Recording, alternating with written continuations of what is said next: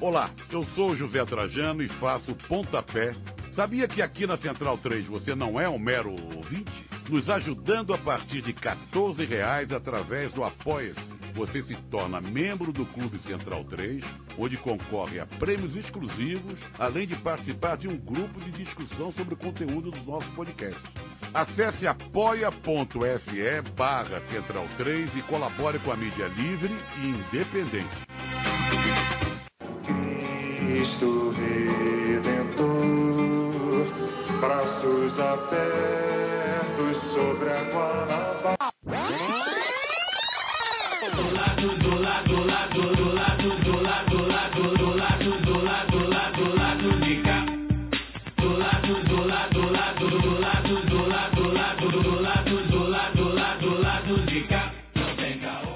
Olá, ouvintes da Central 3. Hoje é quinta-feira, 10 de dezembro de 2020. Meu nome é Alciso Canete e sejam bem-vindos ao episódio 178 do Lado B do Rio, também conhecido como o último de 2020. Estou no estúdio Elza Monerá com os meus amigos painelistas de sempre. Olá, Fagner Torres. Olá, é, bom dia, boa tarde, boa noite a todos. Prazer estar com vocês aí. Acho que depois de três semanas, né? É, acho que os dois últimos programas, se não me engano, não pude gravar. Tô, ao contrário do senso comum, que diz que de dezembro é um, um mês tranquilo para todo mundo de trabalho, parece que eu estou no meu pior mês de trabalho, de acúmulo de trabalho. Então, eu não estou conseguindo me dedicar a tudo que eu me proponho a dedicar. Mas estamos aí, né? E eu espero que a galera goste da nossa convidada de hoje e depois da nossa retrospectiva no final. Programa último do ano, um ano cansativo, um ano de vida ou morte, como nunca foi. Eu acho que a gente tem coisas a falar, enfim, para encerrar esse período difícil. Não que o ano que vem se mostre muito melhor do que o que a gente está vivendo agora. Olá, Daniel Soares. Bom dia, boa tarde, boa noite, bom momento. É, convidado especial para encerrar o, o, ano. Vamos lá. Olá, Caio Belandi. É, bom momento a todos. É, último lado B do ano, de um ano cansativo, de um ano doido. É, tá todo mundo meio mal, né? Todo mundo, quem, quem, quem não tá mal, não entendeu, não viveu. É, recebendo aí uma convidada é, que acho que fecha um grande ano do lado B. Eu costumo dizer, né? O Brasil piora, o lado B melhora, né? Fica mais importante, fica maior e tal. E eu acho que é uma nuvem fechando aí esse ano e que a gente teve boas entrevistas, bons, bons debates, bons diálogos e a sociedade definhou mais um pouquinho o seu caminho de destruição que a gente vê é, na sociedade capitalista. Acho que o programa ficou muito bom, vocês vão ouvir aí a entrevista. Tenho três recadinhos, vou tentar ser rápido. O primeiro, na verdade, vai ser rápido. O apoiador Pedro Vitor Guerra de Figueiredo. Pedro Vitor Guerra de Figueiredo. Você foi o único que ainda não entrou em contato com a gente. É, acessa seu e-mail aí de cadastro, do Padrinho ou do PicPay. Entre em contato conosco pelo nosso site ou pelas nossas redes sociais para a gente poder agilizar para receber os brindes, tá? Os demais é, já entraram em contato, já estou agilizando a entrega, pode ser que, que, demore um pouco, sabe como é? É dezembro, mas já estão todos já é, é adesivados, etiquetados. É, espero que eu consiga é, remeter rápido. Aliás, a gente vai, a gente está devendo aí, a gente vai fechar o ano devendo o sorteio de novembro e dezembro, mas eu também já entrei em contato com nossos parceiros.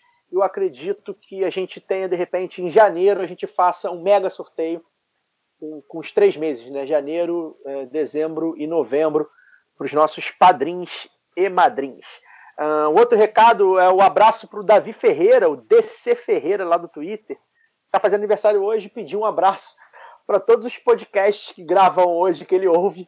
Aí ele marcou lá no lado B, acessei o Twitter e vi. Então, Davi Ferreira, é raríssimo a gente mandar um parabéns mas como eu vi, é, é, eu fiz questão aí de anotar e te mandar. E por fim, agradecer ao meu é, professor, meu, meu camarada de luta, ouvinte do lado B, professor Gabriel Gutierrez, que me fez um convite que me envaideceu muito, que me deixou muito orgulhoso, muito emocionado fazer parte de uma banca de TCC da faixa, faculdade pela qual eu me formei. É, o TCC era do Fernando José Alves, né, o mais novo jornalista da praça, um homem negro daqui do subúrbio do Rio, fez faixa Meyer, assim como eu, um campus que não existe mais, que foi fechado. E o Fernando José Alves falou, é, fez um podcast é, chamado Resenha Preta. O podcast já está no ar, é, ainda em fase experimental, né, um trabalho de conclusão de curso, mas o podcast está bom, recebeu nota máxima, tem um potencial muito forte para ir. Tomara que o Fernando José Alves continue é, é, nessa batalha de, de, ouvir, de fazer ser ouvida vozes de homens e mulheres pretas nesse país. É, fiquei muito envaidecido de fazer parte dessa banca, de dar 10 para o Fernando. É, acho que a gente consegue fazer um diálogo muito interessante entre a academia e a sociedade, né? Os professores de, de universidade são vários que nos ouvem e conseguem, então, sempre chamando a gente né, para fazer evento. E eu, um simples jornalista, um bacharel de jornalismo, sem mestrado, sem doutorado, sem especialização em nada, consegui entrar na academia e invadir, entre aspas, a academia, graças ao lado B, fiz evento na UERJ, fiz evento na PUC, fiz evento na faixa e agora é, fiz parte de uma banca de TCC da faixa. Isso para mim realmente é imenso, é gigante. Muito obrigado a todos os ouvintes uh, que proporcionam é, fazer o lado B e levar a lugares que eu não imaginava. É isso, vamos lá porque o programa tá bom. Vamos lá, porque o lado B do Rio está terminando esse ano em grande estilo, entrevistando Manuela Dávila. Bora para a entrevista. Manuela Dávila, é um prazer receber você aqui no lado B do Rio. É uma alegria conversar com vocês, que massa. Então, Manuela, é, a gente sabe que a sua campanha acabou de terminar aí em Porto Alegre, mas se existe alguma coisa que se tornou uma tônica no Brasil nos últimos seis a sete anos, é que todos os políticos, especialmente os de direita, estão em campanha eterna. Não eles precisam nem saber para que, que eles são candidatos, mas eles estão sempre em campanha. Então eu te pergunto, você como uma das principais estrelas da esquerda brasileira, já está em campanha mesmo sem saber para onde você vai concorrer em 2022? Não, eu ao contrário, né? Eu uh, acho que a luta em luta política eu tô, né? Porque eu sou uma militante social desde os meus 16 anos e é isso que motiva a minha vida. Mas eu estou escrevendo dois livros, estou organizando um, uh, começando a escrever outro, estou reorganizando o um instituto que eu coordeno de combate às fake news e redes de ódio que uh, ficou um pouco prejudicado durante os 50 dias da eleição. Então eu estou retomando a minha vida sem mandatos, né? Que é uma vida de luta política mas que é uma vida que não é feita de campanha. Bom, primeiramente é um prazer grande né, falar com, com Manuela. É, a gente acompanhou a última campanha em Porto Alegre, mesma distância.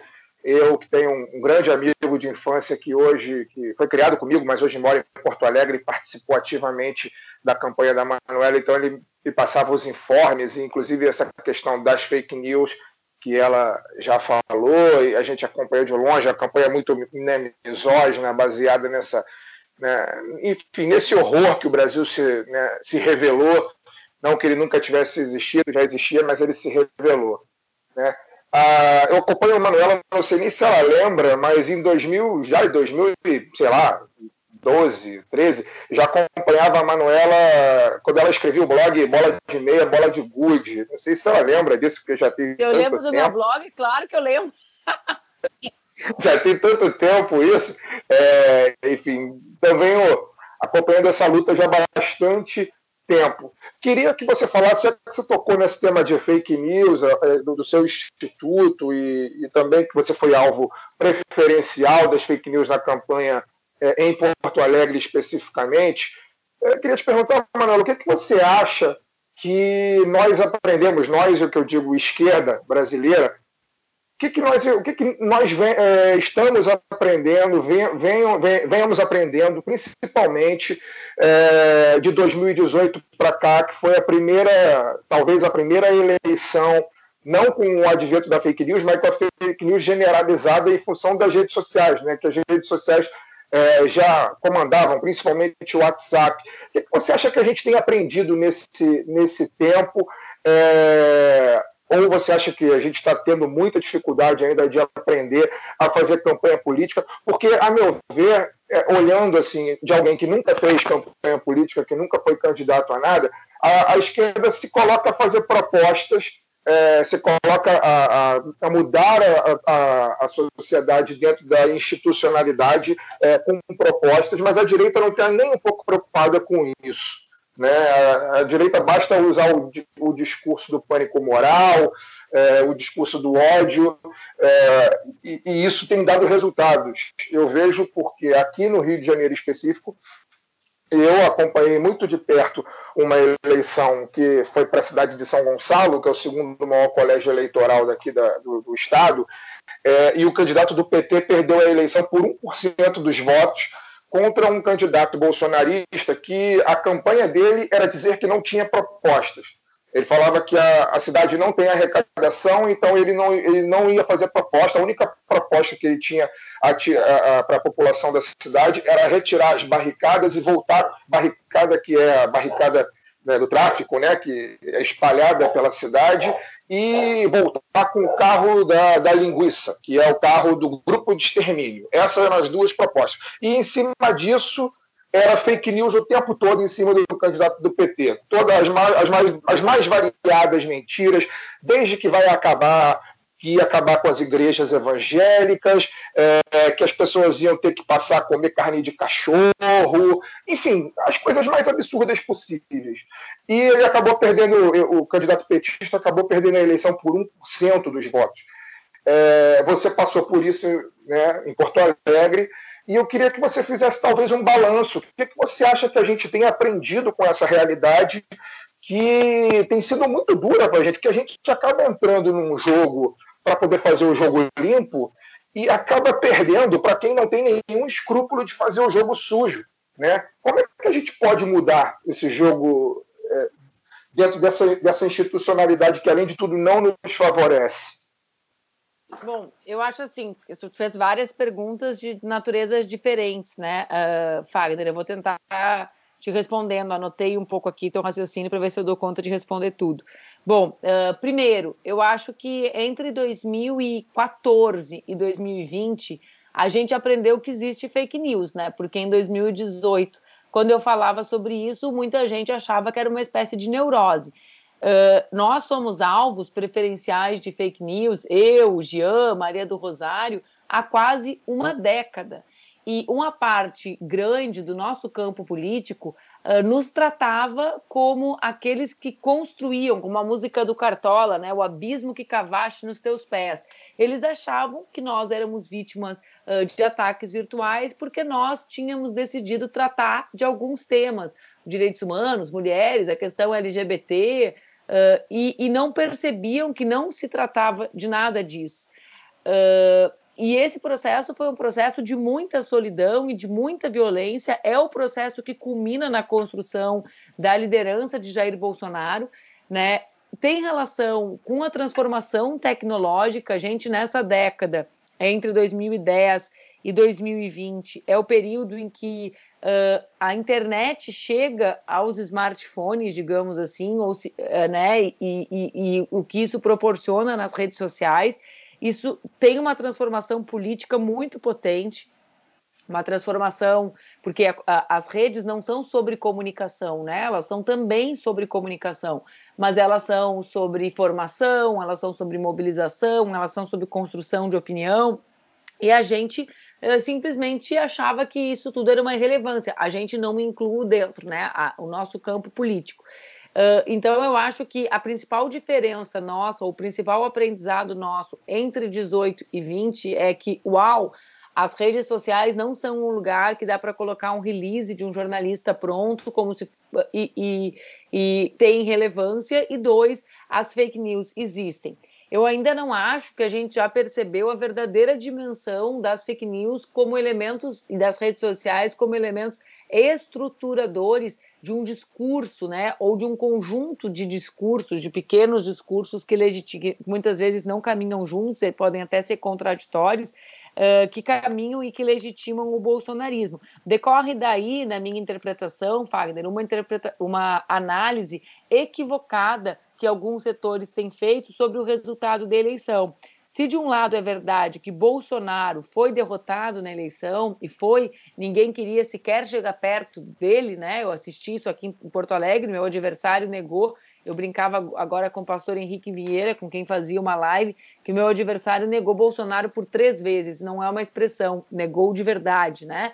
Agora, o bolsonarismo ou o conjunto de ideias uh, que fez de Bolsonaro presidente da República não foi derrotado. Porque, na realidade, esse conjunto de ideias e de práticas, digamos assim, que muitas vezes são mais práticas do que ideias em si, mas práticas que acabam, né, enfim, tendo um, um valor uh, na disputa política, uh, foi vitorioso em muitas cidades. Né? Então, a, as narrativas relacionadas aos temas da religiosidade, os assuntos morais, a, a, as reedições da ideologia de gênero, o tema do anti-esquerda, que às vezes é antipetismo, às vezes é anticomunismo, as agendas uh, uh, de violência, as agendas negacionistas com relação à pandemia, travestidas de preocupação econômica. Então, eh, digamos, o negacionismo, a violência política, foram vencedores em muitos lugares, já mais fragilizados, já sem o principal ator, sem Bolsonaro, mas ainda tiveram uma força, uma força grande. Eu acho que o nosso caminho é um caminho uh, de maior, de, de, de, são vários os desafios, Fagner, né? Eu vou tentar listar alguns deles. Então, até peço desculpa se me, uh, se me faltarem alguns, vocês me provoquem mas eu acho que o nosso principal desafio no próximo ciclo é o desafio de estar ao lado do nosso povo diante de um governo genocida, como é o governo de Bolsonaro, em 2021, que vai ser um ano dificílimo economicamente para o nosso povo, né? A gente tem, ah, mesmo que a vacina chegue nos estados e municípios, né, à margem, uh, pela inexistência de um plano nacional de vacinação, mesmo quando ela chegar, a gente vai ter no Brasil e mesmo quando a economia reabrir, milhares de pessoas que vão ficar para trás, né? A fome voltou, as crianças mais vulneráveis perdendo vínculo com as escolas, a volta do trabalho infantil. Então eu acho que nós precisamos estar nessa luta, mas sabendo, né, que não existe mais mundo que aconteça fora do ambiente virtual e que não é um ambiente dissociado do real, né? Às vezes eu fico pensando, as pessoas ficam falando umas coisas ainda assim, lá do início dos anos 2000, sabe? Do, do início mesmo das redes ali, 2002, acho que até antes de 2000, uh, as pessoas falam assim, ah, é redes ou ruas. Eu fico pensando assim, bah, amiga, o almoço que tu come quando tu pede por aquele aplicativo, ele é virtual ou ele chega na tua casa na forma de arroz, feijão, ou de japonês, ou de pizza, né? As pessoas precisam entender que essa contradição entre o virtual e o real, ela não existe mais na sociedade. E quem continua fazendo política como se ela existisse, não entendeu nada, na minha opinião. Você Oi? tem uma, uma filha, né? A Laura, que ano passado você lançou um livro, Revolução Laura, né, com reflexões sobre. É, eu não gosto dessa palavra, né, mas conciliar a maternidade com a militância política, né? Você é uma mulher jovem, não tem 40 anos ainda, e para as mulheres, mas ainda não tem, e é para as mulheres da sua geração é muito comum né, essa concomitância né, da, da, maternidade, carreira e militância política e, e sempre são cobradas né, pela, pela sociedade por esse conciliar, né, como se já, é, como se só fosse possível fazer uma coisa ou outra, enquanto nenhum homem é cobrado é, por, é, por, é, sobre quem cuida dos seus filhos quando eles estão na militância ou no trabalho. Então, é, chegou a viralizar né, a cena de você na, na Assembleia Legislativo do Rio Grande do Sul, com a, com a Laura ao lado, e por conta disso, na, naquele momento da campanha de 2018 que nós nos permitimos sonhar, né, que o Haddad começou a subir nas pesquisas e nas projeções de segundo turno, eu lembro de comentar com uma mãe da escola da minha filha que a, a Manuela iria subir a rampa com a Laura no sling, embora acho que ela já não tivesse idade para sling em 2018. Nossa, a Laura foi slingada. A Laura foi slingada até ontem, esse ano ainda, quando se podia viajar, eu viajei com ela e o sling Claro, menos permanente, mas ela ainda foi bastante eslingada. Olha aí, olha aí. Saudade daquilo que a gente não viveu com essa cena. Mas enfim. É, queria então que você falasse sobre, sobre isso, né? Já que você lançou um livro sobre, né?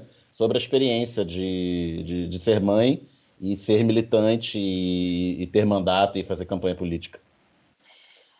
Então, na realidade, eu sou uma mulher que tem mandato desde. Agora não tenho mais, né? Mas que tive mandatos desde muito cedo. Então, desde os meus 23 anos, eu uh, assumi uma cadeira na Câmara de Vereadores. Por que, que eu estou resgatando isso? Porque eu aprendi e, digamos assim, percebi a necessidade de eu me tornar uma militante feminista durante o exercício dos meus mandatos. Eu sou de uma geração de mulheres em que a ideia de que o feminismo uh, estava superado ainda era muito grande, mesmo eu tendo, eu tendo começado a militar em 1999. E quando eu me elegi, eu percebi que eu não era igual aos meus colegas, né? Eles não me tratavam como uma igual. Que enquanto os homens eram tratados como geniais por terem chegado lá uh, com menos de 40 anos, eu que vinha do movimento estudantil e que eh, era mais jovem da história, como sou até hoje, ou depois que fui a mais votada da história do meu estado, todas as vezes que concorri, eu era vista como bonita ou, que a minha capacidade intelectual era frequentemente questionada. Por que, que eu resgato isso? E eh, para te dizer que quando eu me tornei mãe, ou quando eu decidi me tornar mãe, porque foi uma escolha consciente minha, né? Eu fiz todo um processo, eu saí de Brasília, eu vim para cá, decidi voltar a viver em Porto Alegre, uh, deixei de concorrer a deputada federal, eu imaginava que eu já conhecia todas as estruturas de opressão da mulher, as que incidiam sobre mim e aquelas, evidentemente, que não incidem sobre mim, né? Eu não sou uma mulher negra, eu não sou uma operária, então, mas eu achava que eu já entendia sobre isso. E quando eu me tornei mãe, eu me dei conta que não, que na verdade o exercício da maternidade, da forma que eu imaginava ser a mais adequada para mim, para o meu marido e para minha família, né? Uh, que era a maternidade dividindo responsabilidades, então tendo alguém com quem eu divido 100%, mas ao mesmo tempo não transformando esse alguém ou não fazendo com que esse alguém que é meu marido cumprisse aquele papel que cabe às mulheres, ou seja, que criasse sozinho uh, a criança, né? Porque é assim que os homens fazem. Uh, e também no meu caso concreto, sempre com um cuidado bastante grande de não reproduzir uma lógica de terceirização de cuidados com outras mulheres, porque é um pouco sobre isso, né? As mulheres que ocupam espaços públicos, elas conseguem ocupar esses espaços invisibilizando a maternidade, porque elas contam com o suporte de outras mulheres, sejam as suas mães, sejam trabalhadoras, sobretudo trabalhadoras negras, que são a maior parte das cuidadoras do nosso país. Mas nós fizemos isso, eu e Duca, meu marido, de uma forma muito natural, foram as nossas escolhas. Só que simplesmente não existia espaço para as nossas escolhas na política brasileira, né?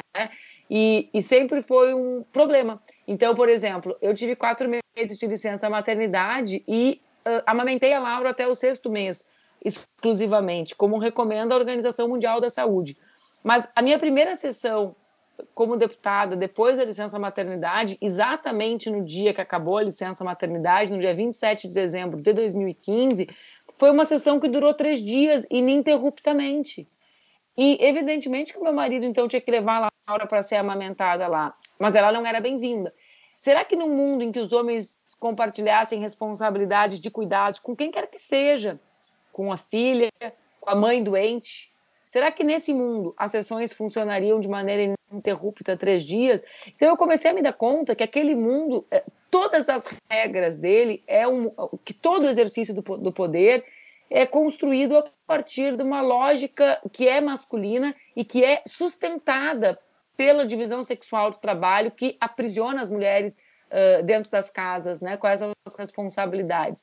E, e foi por isso que eu acabei escrevendo o livro, porque, na verdade, a construção do que aconteceu em 2018 com a Laura foi natural. A Laura ainda era amamentada quando eu comecei, quando eu ainda era candidata a presidente.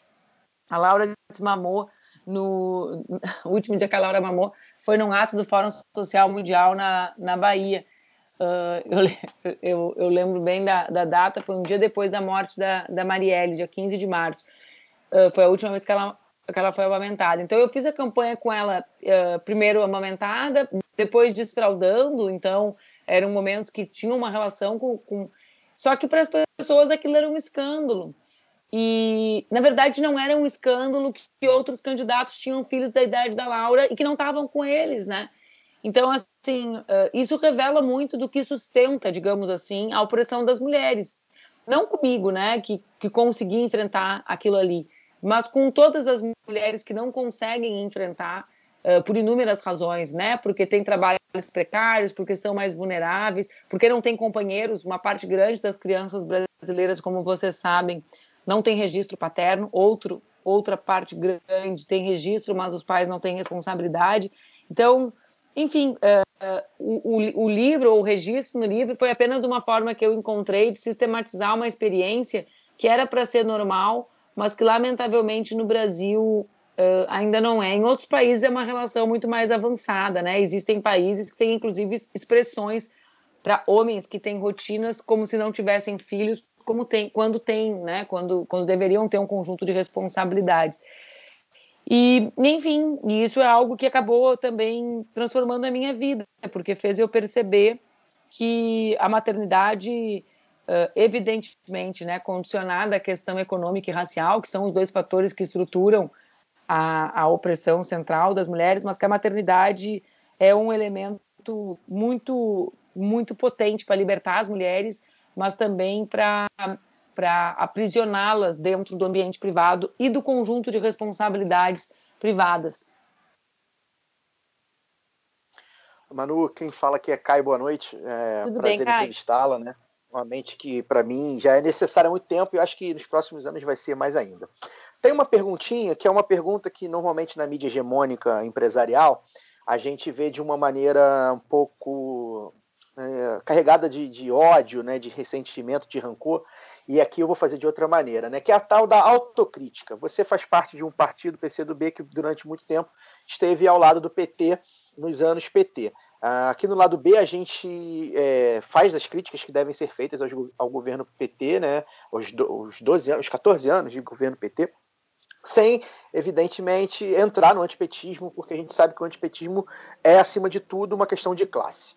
Mas, de certa forma, a gente sabe também que, que alguns erros desembocaram é, não só no, no, bolsonarismo, mas, enfim, nessa forma que a, gente, que a gente tem visto a opinião pública tratar os quadros de esquerda, que já está até mudando aos pouquinhos, mas que ainda ainda está muito forte. Né?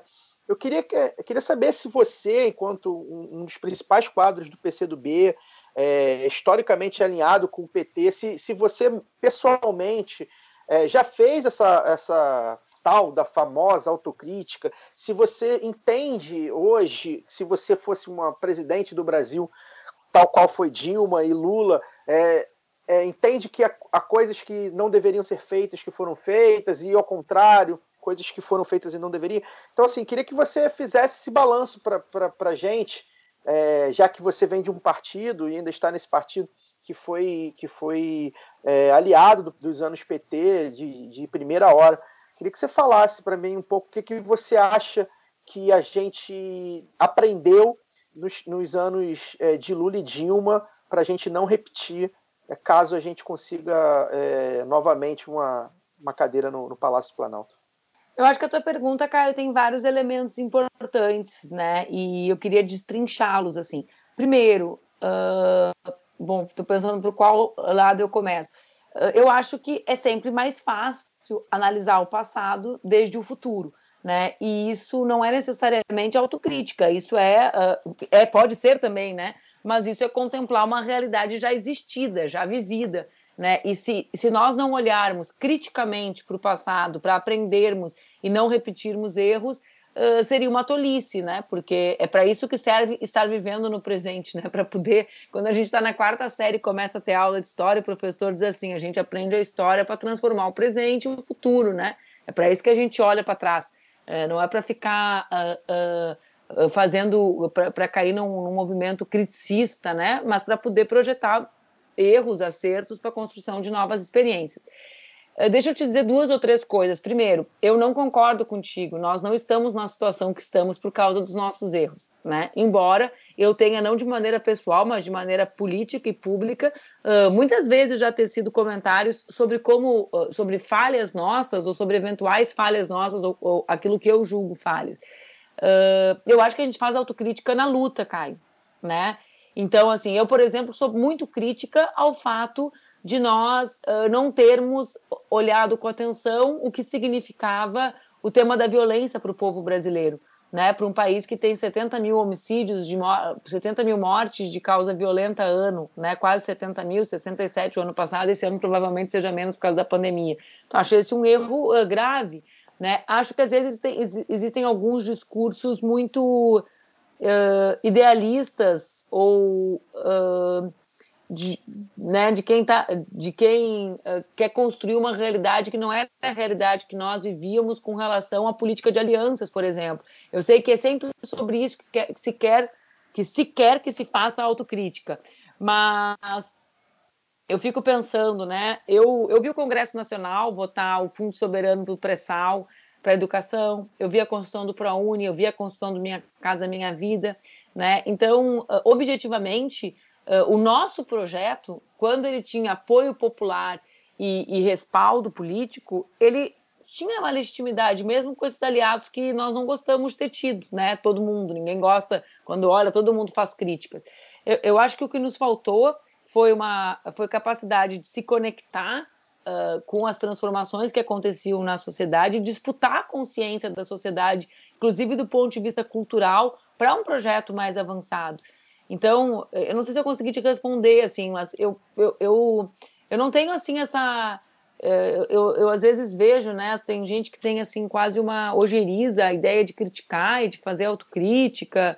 Eu faço o tempo inteiro, né, eu, eu enfim, eu sou marxista, então eu acredito na, que, que, o movimento, que a dialética, que a tensão do movimento é o que nos joga para frente, é o que transforma a realidade. Eu só acho que a gente não pode acreditar que são esses erros que nos trouxeram até aqui, porque não foram eles. Né? Ah, isso é abstrair o que o mundo vive desde 2008. O capitalismo vive uma crise que é estrutural, não é um problema do Brasil, é um problema de um sistema né, que colapsou em 2008.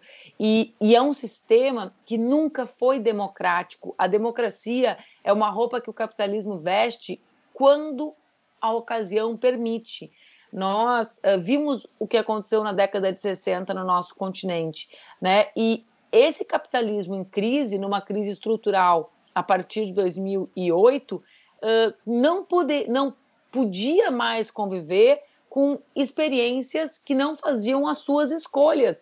E é por isso que nós vivemos o que vivemos no Brasil, que é uma associação eh, de golpe jurídico, parlamentar, né, que foi o processo do lawfare com o golpe da Dilma. A Dilma foi reeleita em 2014, Caio, né? E o golpe, né, foi um golpe. Não foi por causa dos nossos erros, por nós não termos dado, uh, não, não termos tido uma agenda uh, para violência, por exemplo, que eu julgo um erro dos nossos governos, ou uma agenda mais enfática, né? Nós tivemos algumas experiências, inclusive positivas, mas uma agenda mais robusta. O que a Cristina Kirchner viveu não é por causa dos erros do Néstor ou da Cristina. O que o Evo viveu e o que a Bolívia viveu e que felizmente superou não é por causa dos eventuais erros. Né? O que a Venezuela vive não é por causa dos erros, é por causa do petróleo.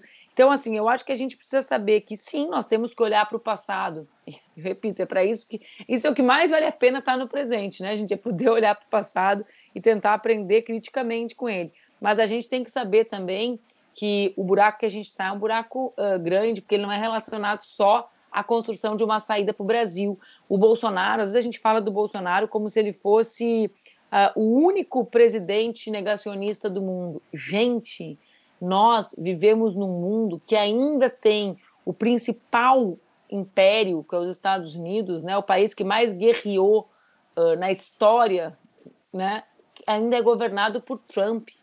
Nós vivemos uma Europa em crise permanente, em que o Reino Unido uh, saiu da comunidade europeia numa disputa uh, pautada também uh, por elementos do negacionismo. Então, assim, eu estou dizendo tudo isso para dizer, sim, a gente tem que criticar, tem que olhar, tem que aprender com erros, tem que estar mais perto do povo, tem que ter uma agenda que dispute consciências para o projeto político. Sim, tudo certo, Caio, acho que a gente tem acordo nisso. Mas o problema é, a crise que o mundo vive, que o nosso país vive, é muito severa. É muito severa e tende a se acelerar, já está se acelerando e tende a ficar ainda mais dramática com a chegada da pandemia, né? É uma crise ambiental, uma crise sanitária, crise econômica, é tudo junto. É uma crise que é anterior né, à pandemia, mas que é relacionada às novas tecnologias, né, a, a enfim, vê bem, o papel, o papel que o Brasil jogava não se prestava a ser uma nova colônia. Né? Agora, reforma trabalhista, reforma da Previdência, com a questão tecnológica, enfim, é um papel de uma colônia, né? Uma nova colônia. Então, enfim, tem um mundo se redesenhando, né? E, e, e é por isso que é tão importante a gente reagir, construir um novo projeto popular Deixa, deixa eu só fazer uma. Obrigado pela resposta, mano. Fazer só uma ponderação. Também, eu não acho que a gente está onde está por culpa do PT, não, tá? É, talvez eu tenha me colocado mal aí na, na, minha pergunta. Eu também não, eu também acho que não é culpa do PT, dos anos PT, pelo contrário, né? A gente costuma dizer aqui que o PT foi uma exceção nesse processo todo, né? E que teve valia, né? Tiveram várias experiências positivas. Né? Minha pergunta foi mesmo na direção de que alguns erros ou omissões, mesmo que o governo é, é, petista pode ter cometido, que desembocaram direto ou indiretamente nesse sentimento mais antipetista, tá? mas não por causa disso. E acho que você respondeu, você citou algum, algumas dessas questões, então eu fui contemplado. Que bom, obrigada. Até porque, até porque só, fazendo, só fazendo um comentário rapidinho, o, o Alciso, até porque essa a famigerada autocrítica que a grande mídia especificamente cobra do PT é uma, anti, é uma, é uma autocrítica é, às avessas, né? Porque se dependesse da, da grande mídia, a gente não teria cota na universidade, a gente não teria Bolsa Família, a gente não teria Minha Casa Minha Vida, não teria na, nada daquilo que foi o mínimo que os governos é, progressistas do PT conseguiu é, como, como, conquista o povo brasileiro, na verdade, essa gente que cobra autocrítica do PT hoje era contra a tudo isso. Né? Então, o que, eles, né, o que eles querem, o que eles querem, na verdade, é que políticas como essas que foram implementadas é, não tivessem sido, porque isso é a manutenção é, do poder é, é colonial e, e, e é, é, enfim, é, oligárquico que existe no Brasil. Né? Esse tipo de política que a gente conseguiu a duras penas nesses 13 anos, meio que rompeu minimamente com isso. Né? Se existem hoje dois jornalistas negros nessa bancada aqui hoje discutindo política, muito se, se dá às políticas de inclusão que aconteceram durante os 13 anos. Eu não, ter, né, eu não teria feito faculdade se não fosse governo Lula. Né, e, e, e a, creio eu que Caio também. Então, eu acho que a autocrítica, na verdade, é, é reversa. É, a, a grande mídia não quer autocrítica para o bem. É, e eu acho assim que é, tu, tu fala com perfeição sobre isso. E, na realidade, a partir da crise de 2008, ou quando ela chega no Brasil em 2011 é o fato de que não tem mais como conciliar né, um modelo de desenvolvimento que nós uh, vínhamos, digamos assim, uh, promovendo transformações sociais como as que tu mencionaste, sem enfrentar os interesses uh, dos poderosos, né? E aí eles fizeram, ou é a gente ou eles, né? E as nossas escolhas não foram escolhas substancialmente para eles, né? Nós não fizemos a reforma trabalhista, nós não diminuímos a massa salarial dos trabalhadores. Então, assim, algumas escolhas que para eles sinalizariam uma mudança de rumo, né? Então, para mim, assim, é muito concatenado a crise, a situação econômica, né? O, uma ideia de eu vou usar uma expressão que não se aplica porque a farinha nunca foi pouca para eles, tá, gente? Mas uma ideia de farinha pouco, meu pirão primeiro, né? Ou seja, se tem crise, tem que escolher um lado só. E a elite brasileira, que é uma elite antinacionalista e antipopular, né, uh, não uh, se associou, digamos assim, foi um consórcio, né, um consórcio que passou por setores da mídia, por setores de uma, de uma direita que não era fascista com a extrema direita. Só que o problema é que o golpe resultou, digamos, se o golpe fosse uma gravidez, teria parido um, um presidente que nem o Bolsonaro, que tragédia, né? Uma gravidez bastante indesejada, né? Falando sobre a turma da burguesia brasileira, né? Falando sobre farinha pouca, hoje o Joseph Safra morreu, né? E a fortuna que ele deixou é estimada em 120 bilhões de reais. De fato, é bastante farinha. Mas seguindo a seguindo a pergunta do Caio, você comentou sobre a crise de 2008, e eu acho que não seja coincidência que boa parte dos países, pelo menos aqui no Ocidente, estavam sendo governados pela esquerda quando a crise aconteceu. Porque a esquerda, a centro-esquerda, ela em grande medida, ela se deu muito bem com no, no, mundo do Fukuyama, né, do fim da história e das democracias liberais, porque ela conseguiu construir ao, ao longo desses 10, 15 anos que isso durou, a imagem de melhor, melhor administradora da ordem, né?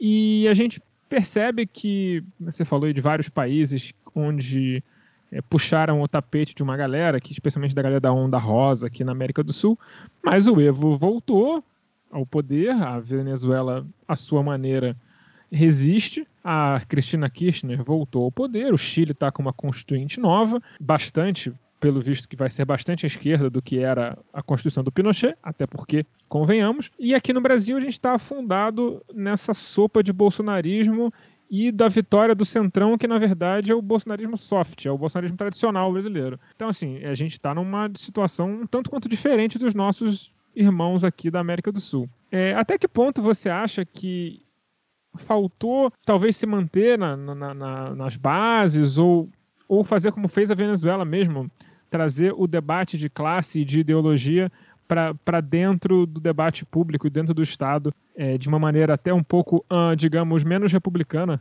Eu acho que são, uh, que são duas questões, assim, né? Os processos políticos desses países são muito diferentes do processo brasileiro, né?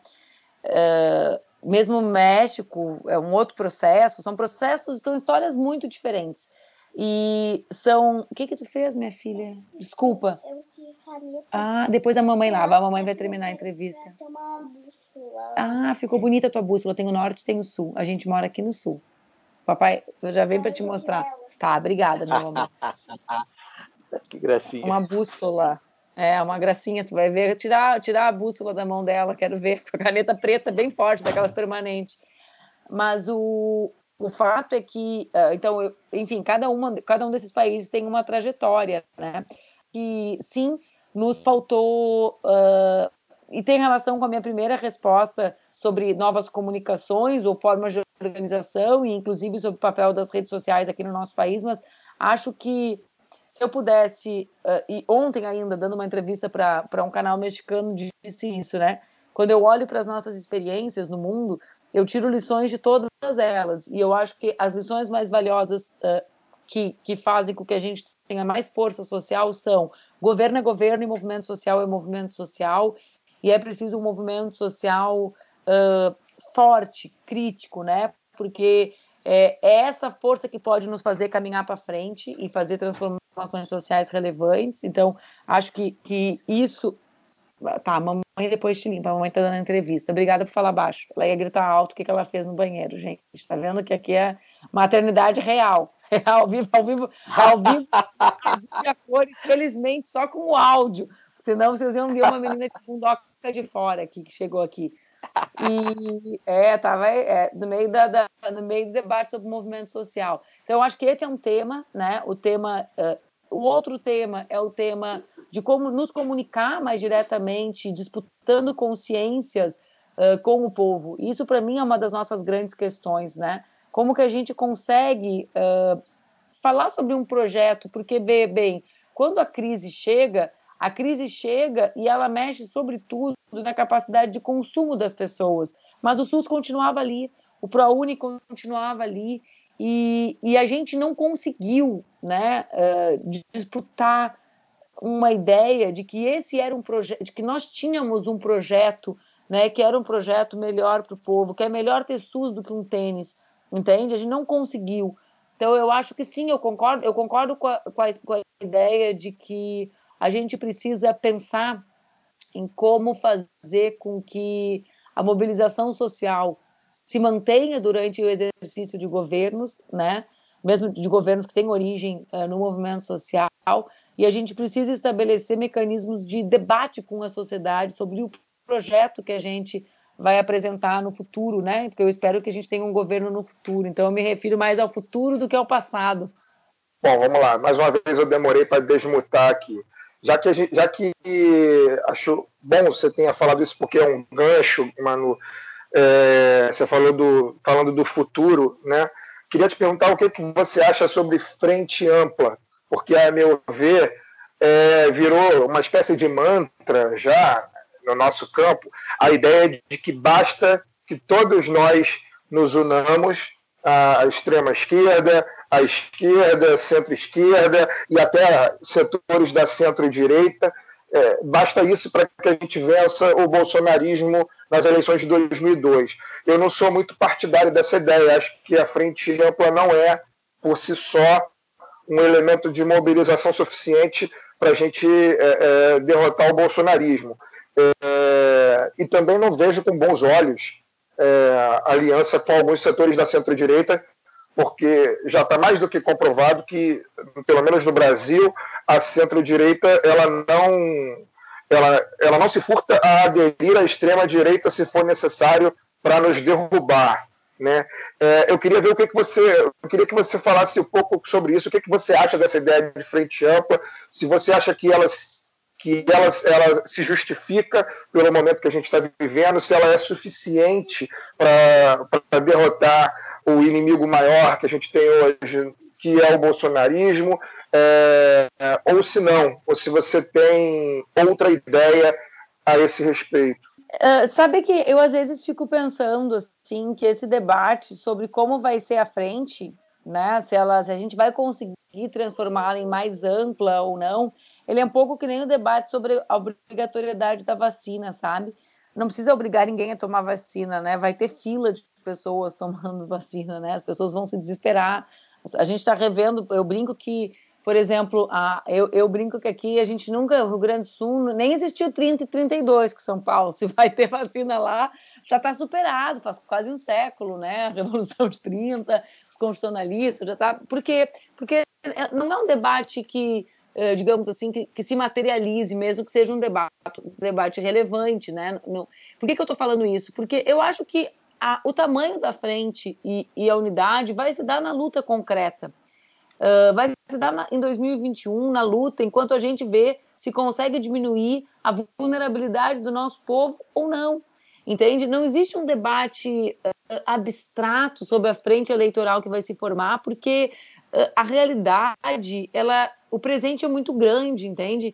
Então esse presente grande vai atravessar as nossas lutas e vai estar junto quem estiver na luta contra o que o bolsonarismo é na vida real né, é, na, a sua, vai estar na luta, vai estar junto com a gente na frente, talvez eleitoral, talvez não eleitoral, que esse é um outro problema também.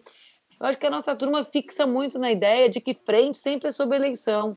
E esse é um grande erro, porque a política não se resume à eleição. Né? Então, tu pode ter uma frente que seja mais ampla para garantir, por exemplo, liberdade no Brasil, que não vai se traduzir numa frente eleitoral. A gente tem que parar de achar que a política é só eleição. Essa é a visão da direita, essa é a visão da elite. Né? A, a, a ideia de que a política não, que não são várias etapas de luta. Então, eh, enfim, eh, eu, eu sei que esse é um dos principais debates da nossa turma, né? Se vai ser de esquerda, se vai ser ampla, quem está dentro quem está fora. Olha, para mim está dentro quem estiver na luta comigo, entendeu? E está fora quem tiver, quem não tiver. E esse é um critério que ele não é assim consagrado, né, estático. Vê bem, eu perdi eleição em Porto Alegre para o PMDB, e grandes coisas, era um PMDB bolsonarista, né? Se, se juntou com as pautas do Bolsonaro, negando a existência de doença, dizendo que. Então, assim, é, não é estático, né? A realidade não está tá em movimento, né? É isso que. Bom, a gente, a gente é um campo político que é, que é baseado em algumas ideias, assim, né? E uma das ideias é que a gente está, a realidade está em movimento, né? Então não, não, não é estático. 2021 é que vai definir como é que vai ser 2022, né, gente? Não, já não é 2020, entendeu? já não é o que estava lá atrás. Então, enfim, eu acho que vai ser um ano de muita luta e é essa luta que vai que vai dizer eh, essa é a luta mais importante e não por enquanto, né? É, é, o que o povo brasileiro pode viver em 21 é muito sério para a gente começar a falar em 22 sem se atirar nessa luta para diminuir o impacto da pandemia e da vulnerabilidade. E isso aí é o que vai resolver, gente, não tem jeito. A vida, é a vida prática que, que, que é o critério da verdade, diria um camarada nosso, Carequinha. Carequinha foi uma generosidade com o Lenin. Manu, é, falando no Lenin, seu Partido Comunista do Brasil, é, PCdoB, é um partido histórico. É, da, da, da esquerda brasileira, é, porém nunca chegou a ser um partido grande, é, é, falando do ponto de vista eleitoral, embora seja muito forte na, no movimento estudantil, inclusive a sua origem. E é, desde a emenda constitucional 97 de 2017, É, temos aí na, na rua a cláusula de barreira, né, de acesso a, a recursos do fundo eleitoral, é, acesso a tempo de campanha de TV, uma série de ferramentas importantes no acesso à, à, à comunicação né, com, com os eleitores, que o PCdoB já não conseguiu cumprir a primeira em 2018, que era da, da, do, de transição, né, de 1,5% dos votos totais para deputado federal, conseguiu cumprir a partir da fusão com, com o PP. É, essa, cláusula, essa, essa, cláusula de barreira ela, é, vai aumentar né, para 2022 2%, para 2026 2,5%, e, e no momento em que o, é, os partidos estão todos se rearrumando, né, fazendo o chamado rebranding, né, mudando de nome, é, se fundindo uns com os outros. O Flávio Dino, governador do Maranhão, que talvez seja a maior, o nome, o nome do PCdoB de maior visibilidade nacional, junto com o seu, é, tem uma entrevista na revista Fórum essa semana, é, falando abertamente sobre uma possibilidade de, de fusão com, com o PSB, né, que é um partido que costuma ser colocado na, na, na esquerda, centro-esquerda, porém com práticas nem tanto de, de esquerda assim em alguns é, em algumas de suas sessões estaduais.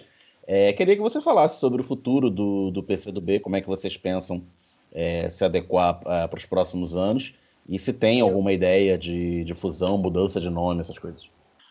Olha, nós somos uma corrente que existe no mundo, né? Que existe no Brasil e que existe no mundo há, há mais de um século. Então, nós não deixaremos de existir enquanto corrente de opinião nós temos problemas eleitorais para resolver e nós começamos esse debate com muita tranquilidade. Acho que existe assim um consenso no PCdoB de que nós uh, temos que enfrentar esse tema, mas não temos o caminho exato para isso. Nós temos só um, uma convicção. Filha, tu está falando muito alto, eu já te dei meu celular, deixa a mamãe terminar o trabalho dela. Uh, então nós temos uma convicção de que nós somos uma corrente, uma corrente de opinião uma corrente importante para o nosso país e que de, continuaremos a existir como tal. Não, não é um debate que avançou nessa dimensão que a imprensa especula, e mesmo que tu especula, de mudar nome, de mudar de fisionomia. Né? A gente tem reunião da nossa direção nacional nesse final de semana, um debate que está começando no PCdoB sobre a cláusula de desempenho. Mesmo a cláusula, por exemplo, se a gente não tivesse feito a unidade em 2018, provavelmente a gente teria cumprido, né? A última vez que eu concorri a federal, eu fiz 500 mil votos. Né? Só isso já faria com que a gente cumprisse, para tu ver como isso é frágil, né? como é um elemento frágil. Só que a gente preferiu construir a unidade política, porque a gente viu a ameaça que o Bolsonaro representava, né? Então, assim, uh, mesmo a, o tema da cláusula de desempenho é um tema polêmico se nós alcançaríamos ou não, se nós disputarmos, se nós colocarmos os nossos principais quadros disputando a eleição para federal, né, e abrirmos mão, como não abrimos em 18, de, de outro tipo de disputa. Então, é, é algo é algo que tem uma maior complexidade do que, do que a, mera, a mera matemática, né? Vê bem, se eu tivesse concorrido a presidente da República, será que a gente não tinha alcançado? Talvez tivesse. Se o Flávio concorrer, ele não é um dos candidatos mais fortes, tudo isso muda a composição da, das chapas, apenas para colocar mais, mais água na tua sopa, para não achar assim que é só um mero cálculo do, de 2018, de 2020, que faz com que a gente chegue a um debate, a um debate uh, necessário, tu apontas uh, corretamente que ele, que ele tem que existir, mas ele é mais complexo do que a mera soma dos votos que nós já fizemos, né? Os nossos votos são resultado de uma tática eleitoral nossa que privilegiou a unidade tentando derrotar a direita no Brasil. Agora, acho que todos nós precisamos pensar né, em como garantir um sistema político mais democrático no nosso país, porque alguns uh, guardam algumas uh, ilusões com o nosso sistema político que, é, que é excludente, né? E, que, e, e, com esse discurso de uma parte da elite de que diminuir os partidos é a solução ao problema do Brasil. A gente sabe que a maior parte dos problemas do Brasil nunca passaram pelos pequenos partidos, né? mas passaram inclusive pelos maiores, como é o caso uh, de alguns uh, desse chamado centro político brasileiro. Manu, é, Caio novamente, acho que a gente já está caminhando para o final aí, né? Porque você está com compromisso. É, eu queria fazer uma última pergunta. Aqui, como vocês estão vendo, né? É, seu compromisso já começou, na verdade. Não, é, é, ah, é um compromisso foi. que não para. O meu celular, Caio, significa que eu estou rendida, porque o meu celular é, é, a coisa mais importante de trabalho. Ela vem assim no golpe, é o golpe fatal. É assim, mas é, é assim que é bom. Deixa eu te fazer uma pergunta para fazer uma, uma análise sobre a questão é, do movimento negro, principalmente aí em Porto Alegre, né? É, a gente viu aí o Beto Freitas ser assassinado por seguranças do Carrefour, de, um, de uma filial do Carrefour em Porto Alegre, e ao mesmo tempo uma reação de um movimento negro é, local muito forte também.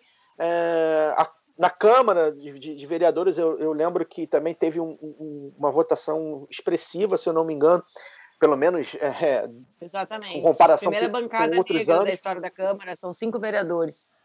Isso. É, e aí eu queria que você falasse um pouco sobre como você vê essa questão racial é, é, em Porto Alegre e no Rio Grande do Sul, e também fazer uma análise nacional, porque acho que o Rio Grande do Sul em si, principalmente Porto Alegre, tem uma história de. É, eu já ouvi, pelo menos já li sobre, é, de um certo apagamento da, da questão negra, né? Você, você fala do gaúcho, você não pensa num gaúcho negro, embora tenha, a gente tenha exemplos é, variados, a questão do, da, das tradições gaúchas, muito, muitas vezes é, é, linkadas com, a, com, a, com, as colônias europeias que tem, né? principalmente no interior e tal. Queria que você falasse como é que você vê essa questão é, embora seja uma mulher branca, uma, alinhada à, à, luta racial, como é que você está vendo essa questão nesse ano de 2020, que a gente viu o Black Lives Matter, a gente viu as próprias manifestações que foram muito importantes no dia 20 de novembro aqui no Brasil, é, linkando aí com a questão principalmente regional é, de Porto Alegre e do Rio Grande do Sul. Caio, eu começo pelo fim da tua pergunta, né? Eu sou uma mulher branca, então o meu papel nessa luta é o papel de ser uma, uma aliada, né? E de me dedicar a me desconstruir e a conseguir me fazer uma militante antirracista, ouvindo e aprendendo com os meus companheiros e, sobretudo, com as minhas companheiras negras, né? Uh, eu digo isso porque, então, o que eu vou dizer é aquilo que eu escuto, o que eu assimilo, aquilo que eu percebo da realidade a partir desse aprendizado, né? Porque acho que a primeira, a primeira coisa que nós, uh, brancos, precisamos fazer uh, nesse momento é escutar com muita atenção o que nos dizem os homens e mulheres negras. Uh, bom, o Rio Grande do Sul, tu, tu, pega bem, né? Os negros e negras que militam aqui sempre falam sobre o apagamento, e ele é verdadeiro, né? Há uma construção de um gauchismo, do que é ser gaúcho, que uh, tenta tirar o lugar ou o papel histórico dos negros e das negras construção, na construção do nosso Estado. Talvez o, o, o fato mais emblemático, ou o exemplo mais emblemático, seja justamente uh, o tema da Revolução Farroupilha e de como é apagado, por exemplo, o episódio dos lanceiros negros, né, as batalhas que envolveram a participação uh, dos, uh, dos homens e mulheres, sobretudo dos homens negros que viviam aqui no estado. O Rio Grande do Sul também foi o estado que formulou de maneira, digamos, pioneira os, os, os esforços legislativos para impedir as práticas uh, das religiões afro, embora seja um dos estados uh, com maior número de terreiros, né? Eu não sei se segue sendo o estado com o maior número de terreiros, por isso que eu usei um dos, né? Já foi, foi durante muito tempo o estado com maior número de terreiros uh, registrados, né? E, e, daqui surgiram as legislações que simulavam proteger animais, mas que tinham um cunho absolutamente racista. E o que a gente viu nos últimos, no último período aqui, é, é, acho que é fruto de um movimento que é muito tradicional no Rio Grande do Sul, vocês sabem, né? Mesmo o Dia da Consciência Negra foi formulado por um intelectual uh, que vivia aqui no Sul, uh, mas o que nós vimos foi a consequência, digamos assim, de um povo que se organiza e luta há muito tempo. Então, nós vimos, de um lado, a eleição da maior bancada uh, negra da história do, do, de Porto Alegre, uh, cinco jovens, né, quatro mulheres e um homem uh, das comunidades de periferia.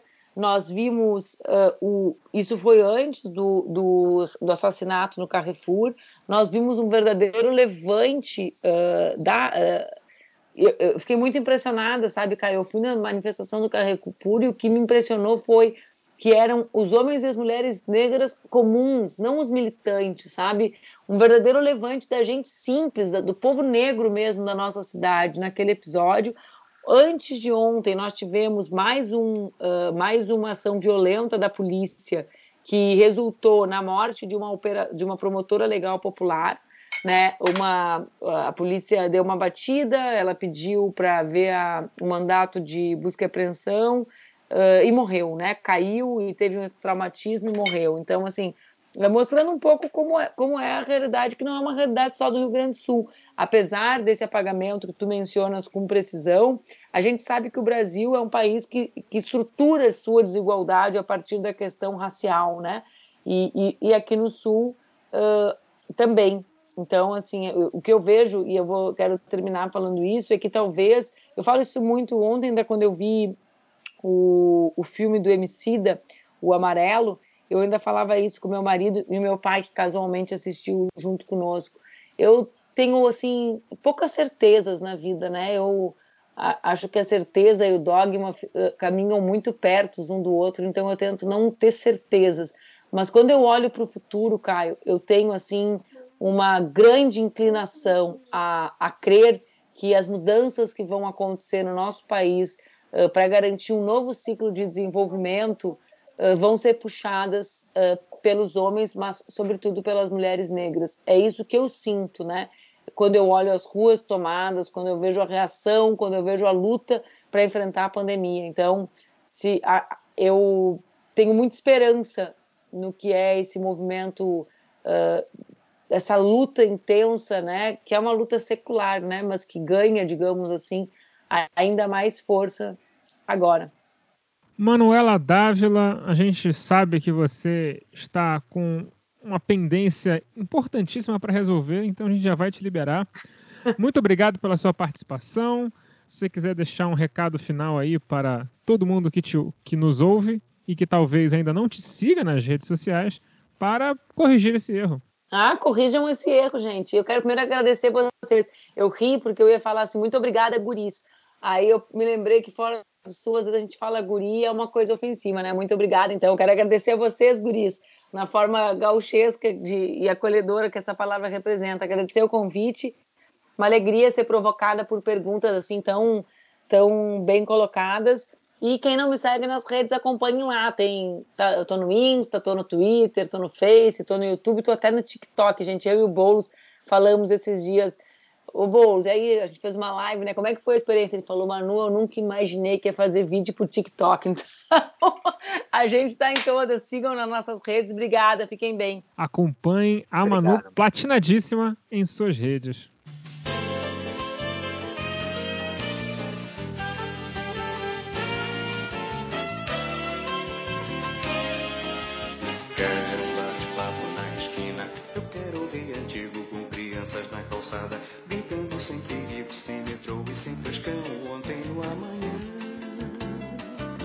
Último programa do ano, nada mais adequado do que fazer uma pequena retrospectiva. Só que como esse ano foi muito louco, e vamos ser sinceros, foi muito triste e muito complicado para muita gente, a gente fazer uma retrospectiva do ano seria muito complicado. Então a gente fazer uma coisa muito mais legal, pelo menos pra gente. A gente fazer uma retrospectiva de quais foram os nossos programas preferidos de 2020 do lado B do Rio. Então é uma coisa bem autorreferenciada e egoísta e egóica. É, antes de eu passar a bola para todo mundo e para o debate do meu preferido, eu vou falar qual foi ele, porque faz todo sentido que a gente faça nessa ordem. É, eu escolhi para falar como meu preferido o episódio com o Caíto Manier, por um motivo muito simples. É, o Caíto é um cara que tem uma exposição de mídia enorme, que topa dar entrevista para muita gente, é um cara muito aberto, muito receptivo, o que significa que muita gente já perguntou muita coisa para ele. E eu tenho a sensação que nesse programa a gente consegue tirar coisas do Caíto que eu não tinha ouvido lugar, pelo menos. Todo o papo dele sobre educação, tudo mais. Mesmo porque ninguém é... nunca tinha perguntado. Exatamente, mas o que, o que mostra que eu acho que a gente mostrou nesse, nesse episódio, em muitos outros, naturalmente, que a gente faz de fato um trabalho além de militante, de esquerda, contra-hegemônico, nós ainda conseguimos entrevistar as pessoas muito bem. É, então eu passo a bola para vocês aí para falar o que vocês acharam desse episódio também. É, aproveitando, né, é, a gente selecionou, na verdade, assim, os melhores fica até meio né, é, ruim de falar, né? Gente... Não, é os melhores, são os preferidos. É o preferido de cada é. um. É, mas acho que até preferido também é difícil, porque é, em quase todos aqui a gente teve oportunidade de ter momentos em que a gente se contemplou de, de uma forma que a gente ouviu o que a gente queria ouvir, ou, ou que ouviu algo que, que estimulou a gente a, a debater, a pensar. Mas enfim, né? é, o- do Caíto acho que é, um- é, talvez seja uma unanimidade entre nós e os ouvintes, né? É, foi muito bombou de audiência, a galera gostou muito na- nas redes sociais. Foi o, o- o primeiro fenômeno de, de audiência que a gente teve esse ano. Ah, eu concordo, acho que o Caíto ficou muito à vontade com a gente. Ele, ele deu a impressão de que ele ia ficar falando com a gente até sempre, né? Ele deu essa impressão. É um cara que realmente. O final do programa não foi impressão, não. Se deixasse, ele É. falava até de madrugada. É, ele falou mesmo. Ele, Ele, empolgou. ficou muito à vontade. Ele ficou muito à vontade. Inclusive por, por já ter ouvido a gente, seguir a gente nas redes sociais, né? Isso também nos honra muito. Acho que é aquilo, né? É, é, é, você, se- você cha- funciona para ele também, né? Você, ser- você ser convidado para falar com, com, com pessoas que você já ouve ali e tal. Então acho que foi bem legal. E eu separei aqui alguns outros, né? É, eu acho que o da masculinidade, com Caio César, é, Caio César dos Santos, né? Um pesquisador de, de masculinidade é, já famoso aí na- nas redes. Acho que foi bem legal porque eu acho que é um assunto que a gente precisa tratar o tempo inteiro, o tempo inteiro, e, e a gente, enquanto homem, é, apesar de ter tido a participação da Vivian, é, nós, enquanto homens, a gente se viu naquelas situações, né? É, é, eu repensei, desde então, eu repensei muitas coisas da, da masculinidade, é, e gente- eu já vinha repensando, né?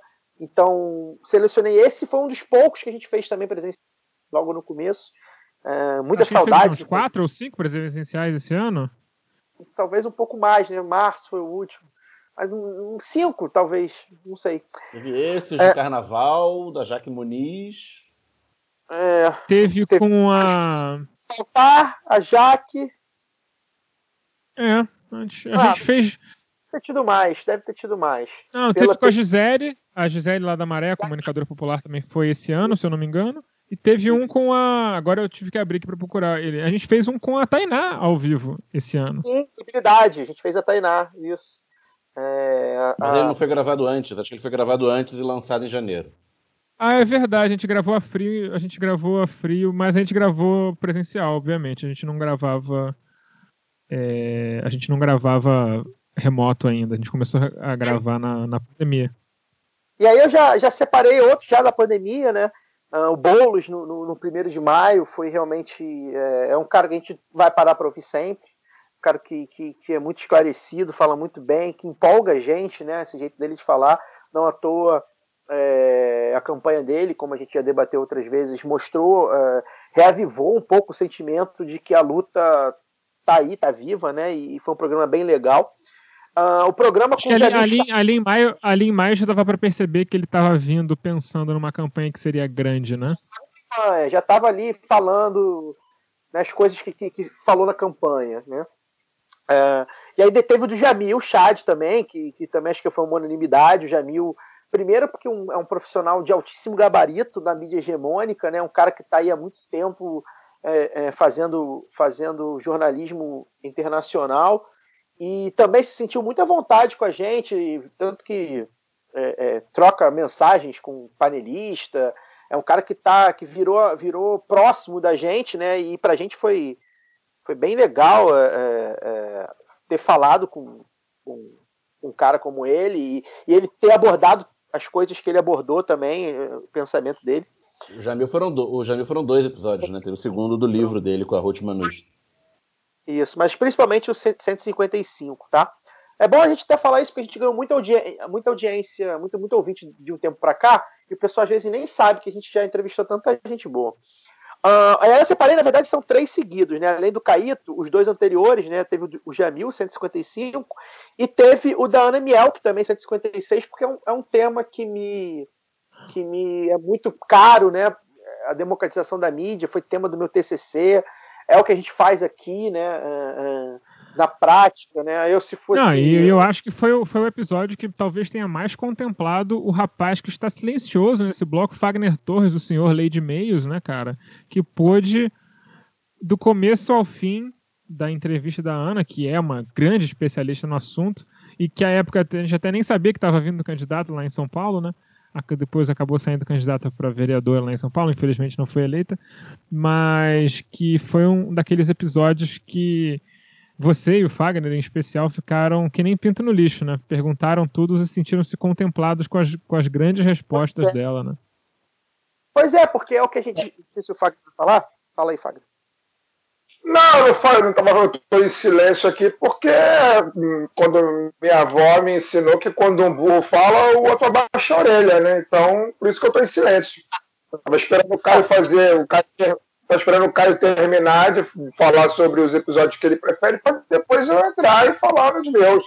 Mas tá, já tô meio que contemplado aí com todos esses que o Caio falou, aí eu acrescentaria o do Leonardo Boff, porque é uma figura que eu sempre quis entrevistar, porque conheço a- desde muito antes de, se- de, se, de se sonhar jornalista, eu já conhecia esse nome. Então, entrevistar o Leonardo Boff, para mim, tem um, um simbolismo grande, né?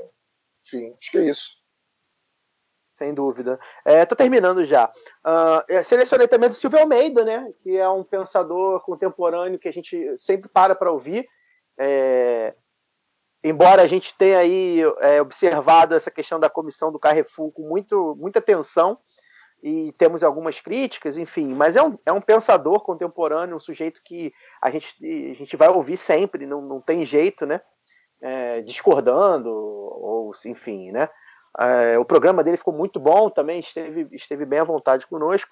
E por fim separei aqui o programa, o programa Fenômeno, né? O livro, ah, o Universo em Desencanto, a Bíblia do lado B do Rio, o programa que bombou, o programa com que quase foi com o Marcelo Freixo, esperadíssimo, e acabou sendo com Orlando Calheiros. Cara, É, acabou sendo muito melhor, na minha opinião, sendo muito melhor do que poderia ser um programa com freixo.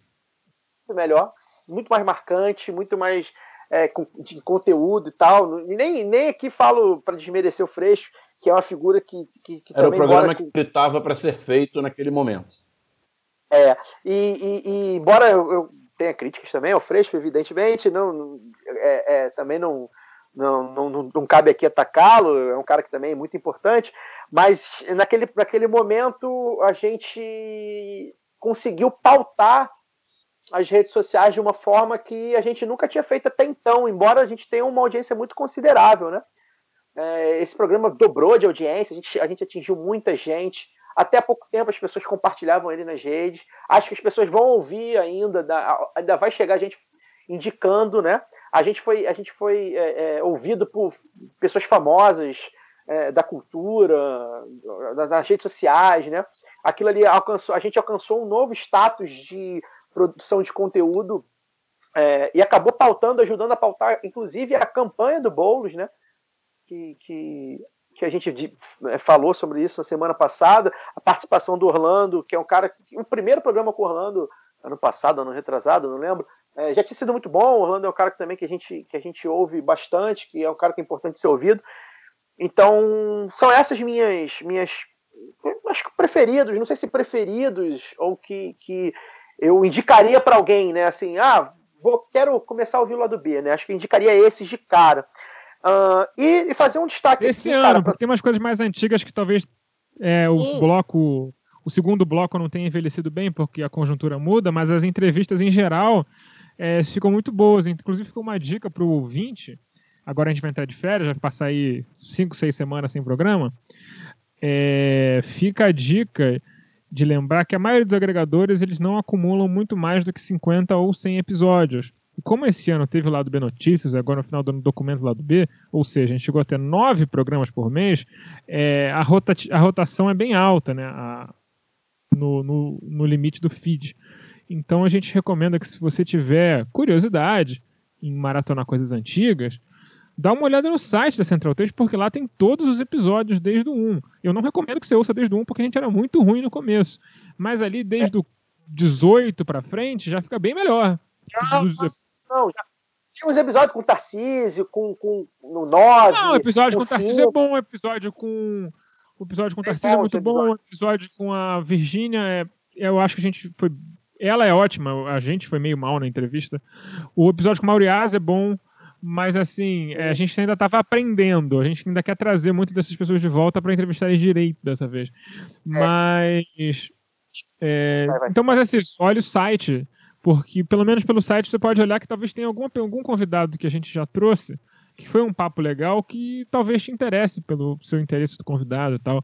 É, a gente tá no episódio 178 e tem muito, muito, muito convidado. assim, a gente tem uma alto, alta proporção de convidados nos episódios. A gente sempre, quase sempre tem convidados. Então, assim, é, vale ficar de olho se você tiver algum interesse. E aquela coisa, né? Fim de ano, tem muito. A maioria dos podcasts vai parar agora, nos próximos 5, 6 dias. Então, dá uma maratonada umas coisas antigas. Vai ter bastante coisa interessante para você ouvir. E dos últimos 150 aí, né, dos últimos quatro anos, três anos e meio, praticamente todo, a gente, a gente, a gente estabeleceu né, é, que, que ter convidado é a regra, né? Então praticamente todos têm convidado. Embora alguns que a gente tenha feito sozinho também é, é, tenham sido legais, mas aí era mais conjuntural, enfim, na época a gente as coisas ficaram envelheceram, né? E só para finalizar aqui minha listinha, cara, é, e aí eu faço aqui em público o elogio que eu já tinha feito é, é, em particular, né, ao trabalho, ao nosso trabalho sobre a, a, a, os programas com os candidatos, né, e as candidatas. Eu acho que foi um programa que aquilo me deixou muito orgulhoso. A gente apresentou um leque de convidados e de, de candidatos e candidatas muito grande para as pessoas. Né? E é muito importante isso, porque às vezes é, a pessoa fica ali na confusão e tal, não consegue achar. A gente, a gente apresentou aí por dezenas de pessoas é, é, aptas aí a representar a gente de alguma maneira, e principalmente notícias, né? Notícias que, que conseguiu fugir do, do, do, do eixo Rio-São Paulo, e o Alcise foi muito bem. é, o programa, os programas É, estão bons, as perguntas. Deu, deu, deu bastante trabalho fazer aquilo, mas sem dúvida foi. Sem dúvida foi o trabalho esse ano que eu fiz que mais me orgulhou, assim. Especialmente as entrevistas com a Isa Lourença, que entrou vereadora lá em BH, a Vivi, que entrou deputada federal por, pelo Pará, né? Porque ela entrou vereadora, mas o, como Edmilson ganhou, ela era suplente do Edmilson, ela foi para deputada federal. E com a Karen, lá de Porto Alegre, que até apareceu no nosso balanço de eleição, que, na minha opinião, é uma mulher que a gente tem que ficar de olho aí, porque ela vai muito longe. É uma, é uma política que não sai da militância de uma forma que, que vai dar bom ali. É, eu ia comentar sobre os nossos episódios eleitorais, expandindo a experiência que a gente fez em 2018, entrevistando várias candidatas e candidatos a deputado estadual e, e federal, porque é isso que o Caio falou, né? A, a gente tem, tem pouca informação sobre os candidatos ao, ao parlamento, e sobretudo a vereador, né? Parlamento é, municipal. A gente vê quem, quem procura se informar, né? vê na imprensa os boletins eh, noticiários eh, fal- cobrindo a agenda dos candidatos nas majoritárias, com pequenas entrevistas. Na propaganda eleitoral na TV eles aparecem alguns minutos por dia. No rádio, os jornais repercutem, mas a campanha para vereador, deputado, né, como são centenas e centenas de candidatos, eh, eles se perdem na, na, na paisagem, né, na, na, na campanha na TV. Aparece um segundo cada um falando alguma frase, geralmente de efeito e que não diz nada. Então, é, acho muito legal esse tipo de, de iniciativa para dar espaço para as pessoas falarem, para o eleitorado né, poder, poder saber um pouco quem é quem, saber mais do, em quem está votando. Então, foi muito importante, também, não só para a audiência, mas também para mim, né, tanto em 2018 quanto em 2020. Foi, foi bem legal ouvir os candidatos falando e foi um balizador até para o voto individualmente. Bom, pois é. É, eu acho que essa, esse bloco acaba ficando um pouco até. Talvez tenha gente que ache chato o nosso assunto, porque a gente fica muito autorreferenciado, mas acho que a gente conseguiu cobrir bastante coisa. É, esse ano foi muito difícil.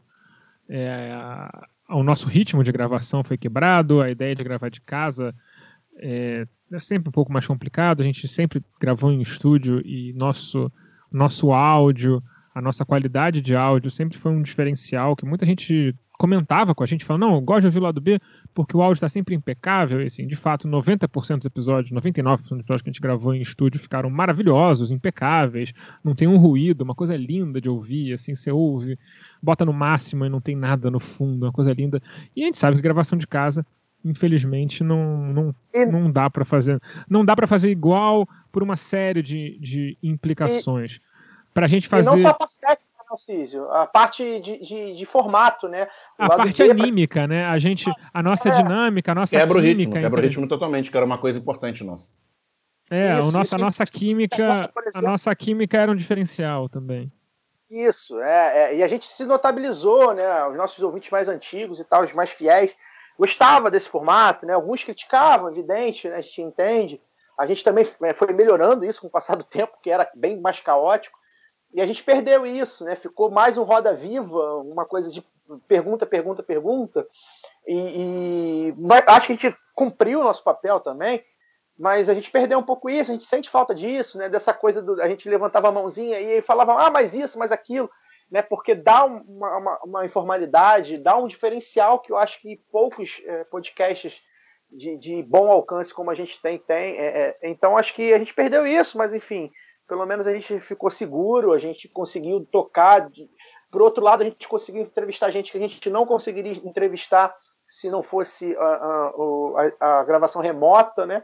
Então teve esse lado também, né? Então foi, foi é um ano muito muito atípico. É, eu acho que é justo dizer que esse modelo de gravação remota nunca vai ser extinto agora no lado B. Pelo menos um por mês a gente vai ter que fazer assim, com, mesmo com todo mundo vacinado, pra gente poder entrevistar gente de fora que a gente queira muito entrevistar, que não tem como fazer agenda e tudo mais. Então, assim. Como a convidada é, de hoje. né?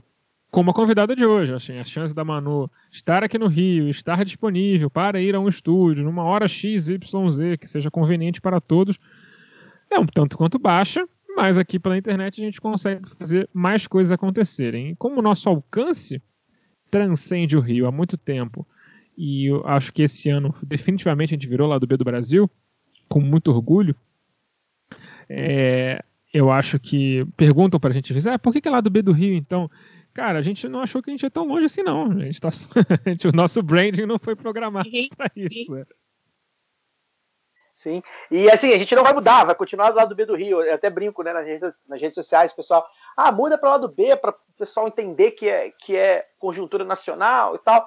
Só que a gente não vai mudar. A Folha de São Paulo continua sendo Folha de São Paulo. Mas as pessoas chamam de Folha, mas é a Folha de São Paulo. Então a gente está tentando aí. e a autoestima mais- tá em dia, né, Caio? Ah, não, mas é, ué, eu, eu gostaria muito de ser a Folha de São Paulo é, e- do, eu, do- eu desse preferia campo. ser, eu preferia ser a maquininha da moderninha, que dá mais dinheiro. É, eu gostaria, eu gostaria muito de, da gente ser, quem sabe também. não é? Eu, eu hoje já tenho projetos com o lado B que eu não tinha há quatro anos atrás, né? Então é isso, né? É lado B, lado B, lado B, mas vai continuar lado B do Rio, porque também é uma marca Da- nossa. da Folha de né? São Paulo, ela foi pro universo online. É. É, Pois é, é- é também uma exager- aí, eles, aí eles cobriram todas as bases, né? Não tem como ser mais que o universo. Pois é. E, e também é uma marca nossa ser do Rio, a gente não quer perder isso, né? A gente quer, quer partir do ponto de vista do subúrbio do Rio, do, do lado B do Rio mesmo, analisar daqui, da nossa forma, do jeito carioca de ser, com todos os problemas que a gente tem. Então também tem isso, né? Mas enfim, a, a gente está fazendo aqui meio que uma análise né, do lado B, mas é legal dividir isso com os ouvintes, porque as pessoas também ficam, né? Curiosas e tal, e a gente não, apesar de ter as lives, né, também facilitou, era algo que provavelmente não existiria se não fosse a pandemia, as lives, e a gente conseguiu interagir muito com, com os ouvintes, né? Ah, também teve, teve essa, não sei se é vantagem, né, essa contrapartida à, à pandemia. Mas é isso, né? A gente, a gente tenta é, é, daqui do Rio, de onde eu estou agora, eu estou em Maria da Graça, no subúrbio do Rio, é, entender o que está acontecendo nesse mundo inteiro e tal, e vai continuar sendo assim. Se a gente não vai perder. É, e assim, se a técnica não foi a melhor possível, se tem chiado na gravação, se tem internet que falha, infelizmente, isso também são pre- questões ligadas ao território que a gente vive.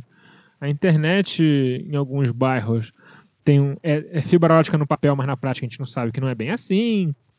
Né, o serviço, por exemplo, eu até moro num, num bairro que é dito de classe média, classe média alta, mas aqui quando chove minha internet cai. Então, a gente deu sorte nunca ter tido uma chuva muito forte na gravação, mas normalmente quando chove aqui minha internet fica fora do ar, porque assim, a infraestrutura do Rio, para quem não é do Rio, não entende que a infraestrutura do Rio, mesmo em bairro de bacana, é uma merda. É, então, assim, é, essa perspectiva a gente nunca perde e acaba assim. Obviamente a gente pede desculpas pela técnica. É, se ano, ano que vem, obviamente, vai continuar esse modelo aqui, a gente vai tentar é, que todo mundo, pelo menos, tenha um kit de gravação um pouco mais estruturado em casa. É uma coisa que a gente está se cotizando para fazer. E também é, e também talvez buscar um, um, meio que grave melhor, que consiga gravar os canais independentes para a gente conseguir limpar o áudio e tudo mais. Mas é que o Skype é muito conveniente para o convidado, então acaba que é muito tentador para a gente continuar nesse método. Mas assim, a, a, parte técnica, a gente tal, acho que acredito que no final das contas ficou pelo menos aceitável. Então é, a gente agradece a paciência de vocês com muita coisa. Tem alguns episódios que o, o áudio ficou bem ruim mas que a galera mesmo assim interagiu, ouviu e tudo mais. Então isso eu agradeço muito porque eu sei o quanto me incomoda ouvir podcast com áudio ruim, né? Especialmente depois que a gente passa a ouvir um monte, porque talvez eu aqui do, da gravação seja o mais viciado em podcast, que gosta de procurar, de ouvir coisa nova, de ouvir coisa diferente, de, de consumir como rádio mesmo para a vida inteira, para várias ocasiões. É, uh, acaba me, essas coisas técnicas acabam me incomodando de uma maneira muito grande, porque é o tipo de coisa que, né, a gente não quer ouvir no dos outros nem no do nosso. Então, assim, pedimos desculpas e agradecemos a paciência infinita de vocês e também a generosidade de muito de vocês, né, porque dentro da pandemia a gente sabe que muita gente talvez tenha tido experimentado limitações financeiras é, e tudo mais e nosso suporte no Padrim aumentou bastante né, durante esse ano, não deixou de aumentar por causa da pandemia, então a generosidade de vocês também nos fez querer continuar trabalhando, trabalhando mais e produzindo mais, né, a quantidade de, de produtos aumentou, acredito que a nossa qualidade também se manteve. Se você ainda não ouviu o documento lá do B, dê uma chance, são documentos atemporais, são bem descontraídos. Falamos aí sobre o, o plebiscito de 93, falamos sobre as eleições é, de Erundina e Bené no 88 e 92, ficaram dois programas bem legais e são totalmente documentais, atemporais, são, são trabalhos de, que, né, de pesquisa bem diferentes do lado B. Se você não ouviu, talvez outro, outra coisa para dar uma chance aí na, nas férias. E muito, muito obrigado mesmo, assim. É, é, a diferença que faz para a gente, o estímulo que dá para a gente saber que a nossa, a nossa base de, de assinantes está aumentando, a nossa audiência está aumentando e também nossa, nosso, nosso, nosso apoio coletivo também está aumentando. Nos faz muito feliz, nos faz ter a possibilidade de trazer gente para contribuir com pontualmente, né? A Tábara contribuiu em, em, vários episódios do lado B Notícias esse ano, graças ao apoio de vocês. A Lana tem uma coluna fixa no lado B do site, graças ao apoio de vocês. Isso é muito importante para a gente, sentir primeiro que a gente está né, fazendo a coisa é, rodar, né? contratamos uma identidade visual nova com esse dinheiro, e mesmo para nossa subsistência, assim, não tiramos uma. Ninguém tira sustento do lado B do Rio, mas é um dinheiro que começou a fazer diferença, né? E que é uma coisa que a gente talvez consiga pensar daqui para frente, continuando nessa progressão que a gente está continuando, de ter um serviço maior, mais profissional, com uma cobertura mais profissional, com novos modelos. Então, assim, é, é muito importante para a gente. É uma, é um, é um, já virou uma receita que faz diferença na vida de nós quatro. Então, assim, eu tenho, só tenho a agradecer a vocês por essa, toda essa generosidade. Por favor, não parem. Por favor, entendam que nós precisamos de férias, estamos muito cansados desse ano. É. É, e a gente vai estar de volta em, em, no final de janeiro, não se preocupem, vamos voltar. Deixa eu só, fa só fazer a ponderação, vocês também, é, o que eu percebo muito nas redes sociais, né, que a gente toma conta, principalmente eu e Fagner, é o carinho de vocês, né? A gente costuma dizer que o lado B não tem ouvinte, tem militante, né, cara? E, e a galera. É, o pessoal até andou exagerando aí, teve, teve problemas com alguns perfis, porque eu acho que a galera pegou um pouco pesado. Mas de qualquer forma, isso é muito legal, né? Eu não vejo, eu realmente não vejo. É, eu consumo alguns podcasts, eu não vejo a galera é, tratar com tanto carinho produtores de conteúdo de comunicação, de jornalismo, de análise política, como a gente é tratado nas redes, né? A galera é, é, entra numa de que realmente é, é, a gente é necessário, eu julgo que seja mesmo. Hoje eu já até entendo assim, mas a gente, a, a gente se espanta ainda quando é reconhecido, quando é, tem, tem um elogio é, muito, muito autêntico, a gente vê isso, isso, isso nos envaidece, evidentemente, e, e principalmente isso nos motiva a continuar, né?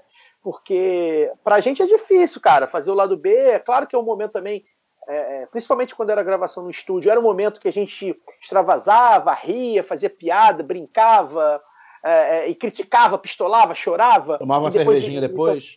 Isso, que eu tomava uma cervejinha, ia ver gente, ia ver a praça lotada e tal. Hoje a gente não tem isso, mas exige que a gente, por exemplo, não, não possa se desligar do lado B, né? Das notícias, na verdade. A gente não pode se desligar. Ah, o que, que aconteceu, né? A gente tem que chegar aqui na gravação sabendo o que, que vai, a gente vai falar, com quem a gente vai falar. Hoje a gente se prepara muito mais do que antes. E as notícias não param de chegar, então até para você se desligar e falar, ah, não, não quero ler nada, Aí, como você não quer ler nada, se você vai daqui a, a, a, a alguns, algumas horas estar no estúdio para dar suas opiniões, para falar os fatos, para conversar, para perguntar, para responder. Então, é, isso também é cansativo, porque o Brasil é foda, né? Quem, quem, quem nos ouve sabe. Né? Teve gente que abandonou o lado B, inclusive, e eu entendo, eu faria isso também. Cara, não vou querer ficar ouvindo esses caras, não. Eu abandonei, por exemplo, futebol na época. Uh, uh, uh, com, com, a volta da pandemia, eu falei, cara, não quero ouvir mais nada de futebol. Fui abandonando, algumas coisas eu voltei, outras não, porque estava me fazendo mal. Né? E, e, o lado B fez mal para muita gente, porque é isso, né? A gente também é, é, é a realidade, né?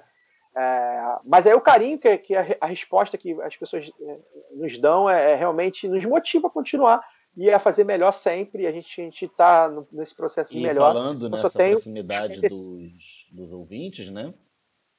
Falando nessa proximidade dos ouvintes, é o primeiro ano desde 2017 sem cervejada, né? Por motivos óbvios. E a partir do sucesso, sobretudo do último evento, do de 2019, na, lá na Casa Porto, a gente estava planejando duas por ano, né? A gente já tinha feito duas em, em 2019 e tá. Então vamos fazer duas por ano, porque é muito bom, e aí é, o mundo caiu sobre nossas cabeças, né? Mas, como diz o Alciso, é. a próxima vai ter que ser no Maracanãzinho por causa da Sim. Sim. Com mais, a gente vai planejar com mais antecedência para as pessoas que puderem viajar dos seus locais, puderem vir para o Rio e tal. É, mas é isso. Acho que por esse ano, esse ano cansativo, é só. Pois é, é só. E esse foi o lado B do Rio número 178. Estamos em todas as redes sociais, mas aviso, nós vamos entrar de férias mesmo, vamos botar uma placa de férias, não vamos postar, vamos tirar quatro semanas aí de férias das redes, do trabalho ligado ao lado B do Rio. A gente realmente precisa recarregar as baterias porque foi muito cansativo para a gente. É, mas no nosso site, lá do temos a última coluna do ano da Lana de Holanda. Então, dá uma lida lá, pelo amor de Deus. É, também aviso que segunda-feira vai ser o último programa. Eu vou fazer um mais um lado B Notícias, é, por uma questão especial que vocês vão entender no, no episódio. E também para aviso aos navegantes, todo mundo que reclamou que não conseguiu ouvir o episódio do Notícias da semana passada, que é sobre o Renova BR. Rolou uma cisma no, na, na visualização. Né? O que acontece? A Central 3 está trocando de servidor. E por causa disso, muitos episódios, muitos feeds estão meio zoados. Por exemplo, eu assino Medo Delírio em Brasília. Eu já recebi quatro vezes o mesmo episódio no meu feed. Tá rolando umas maluquices. Então muita gente não conseguiu visualizar o episódio, mas não se preocupem, porque se, né, no dia 20 de dezembro, quando tudo já tiver passado, eu vou repostar o episódio do, do Renova BR para deixar lá para todo mundo que ouvir, que ficou curioso, não conseguiu ouvir, poder ouvir. Então, a gente vai dar uma volta nessa parte técnica aí com o famoso repost, que a gente às vezes tem que apelar para as coisas funcionarem. Caio, até o ano que vem. É isso. É, já falei bastante. Até ano que vem. Se cuidem, né? Provavelmente a gente volta ainda com pandemia. Quem sabe com a vacinação aí já começando. Vocês, né? Se... Fale por vocês. É, pois é, verdade mas acho que até, esse, até, até lá tem muita água para rolar, a gente não vai debater. É, acompanha aí nosso, as redes sociais, a gente vai dar um tempo também, mas nunca se sabe o que, que pode acontecer. Então a gente pode entrar ao vivo no YouTube se alguma coisa assim bem interessante acontecer.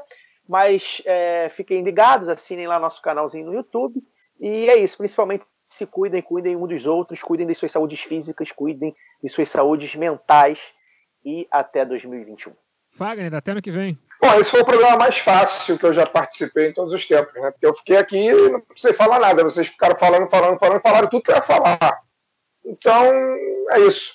Permaneçam vivos para 2021, se for possível. Se tiver talvez alguma coisa a falar que não foi falado nesse programa, que hoje a gente está gravando o programa no dia 10 de dezembro, que é Dia Internacional dos Direitos Humanos, né? E acho que é isso. Acho que para 2021 vamos continuar falando sobre direitos humanos, porque acho que nunca foi tão necessário falar sobre eles. Por mais que a gente não acredite que é possível existir direitos humanos plenamente dentro do capitalismo, a gente precisa falar pelo menos sobre aquilo que é possível. Então é isso. Permaneçam vivos para 2021. E um abraço a todos. Daniel, até ano que vem. Até ano que vem. Bom Natal para quem é de Natal. Bom Ano Novo. Espero que o ouvinte não vá a festas de, de Ano Novo, é, excepcionalmente. E certo a gente se reencontra no final de janeiro. Faça as minhas palavras, Daniel. Feliz Natal para quem é de Natal, feliz Hanukkah para quem é de Hanukkah, feliz eu não sei o que você comemora na sua casa, você comemora, sei lá, o solstício e você cria uma fogueira na sua casa. Eu acho que talvez seja irresponsável fazer isso dentro de casa, mas cada um sabe de si. Se cuide, evite aglomerações, especialmente no ano novo, né? Porque Natal ainda as pessoas ainda conseguem né, se manter ali no núcleo familiar, que às vezes já tem muito contato, não teria muita diferença. Mas no ano novo, não, não vai para aquela festinha, não. Não vai, não faz isso não. É, tá acabando está acabando. É, espero que esteja acabando a pandemia, no sentido de que as vacinas possam chegar, né? Pelo menos espero que a pressão popular nessas próximas semanas façam com que o governo se mexa. E eu acho que até vou me sentir mal se eu for o único vacinado aqui no ano que vem, porque aparentemente Niterói vai comprar milhões de vacinas e tal, e vai, vai ter vacina avanço, vai ter coquetel de vacina, vai ter vacina open bar aqui em Niterói a partir de, de janeiro. Mas, brincadeiras à parte, gente, se cuidem, aproveitem esse fim de ano que muita gente consegue dar uma folga maior de trabalho, pelo menos a carga de trabalho dar uma diminuída, para tentar dar uma resetada, que foi um ano duro para todos nós. E nada indica que 2021 vai ser muito melhor. Então não, não, se, não se deixem levar pelo otimismo exasperado. Mas vamos com responsabilidade até o ano que vem, com mais Lado B do Rio.